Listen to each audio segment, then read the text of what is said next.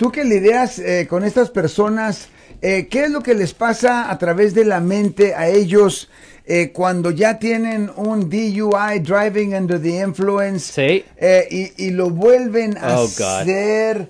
Es que el, el alcohol es así de, de contagioso, de peligroso, o, o les vale más. Eh, En general, ¿cuál es la excusa que te- me imagino que tú les preguntas? ¿no? Mucho viene de falta de educación y aquí es donde vamos a dar un poco de educación. Recuerde que no tiene que ver cómo se siente. Muchos dicen, ah, pues me siento bien, me tomé cinco cervezas, me siento bien. No, no tiene que ver cómo se siente. Es el porcentaje de alcohol en su sistema versus sangre. Lo siento por la interrupción, su video va a continuar monetariamente.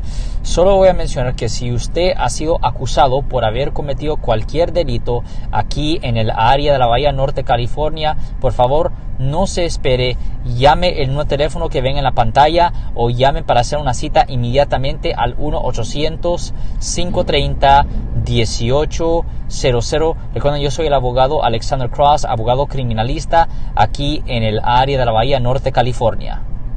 Nada más. Una persona se puede sentir perfectamente bien, perfectamente bien. Se supone y, que se siente y, bien. puede estar sobre el límite. Y recuerde que cuando usted está bajo la influencia, su habilidad de hacer decisiones está bien impedida. So, eso va a aumentar la probabilidad de que usted se va a sentir bien, Marcos. O sea, que esa es la excusa cuando le preguntan a una persona que comete ese Yeah. error, Yeah. ¿verdad? Dice, no, pues yo me sentía Me bien. sentía bien. O sea que yo, yo Yeah. pensé que andaba ok.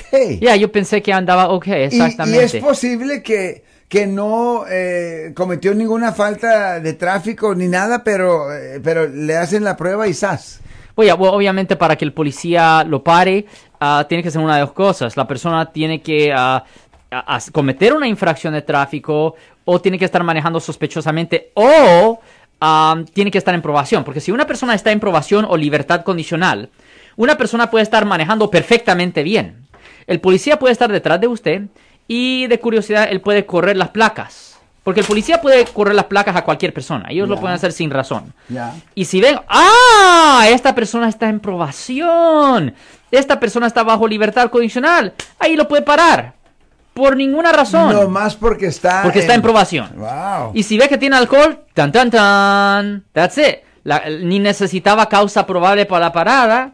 Ven que ah, tiene alcohol, le hacen los exámenes de sobriedad y cuando una persona está en probación no puede negarse a ningún examen de sobriedad y sale al punto 1.2 o punto 1.3. That's it. Segundo DUI, violación de probación. Ahora se está enfrentando a la pena potencial de seis meses en cárcel por la violación de probación, más un año por la segunda ofensa, más una suspensión de la licencia por dos años.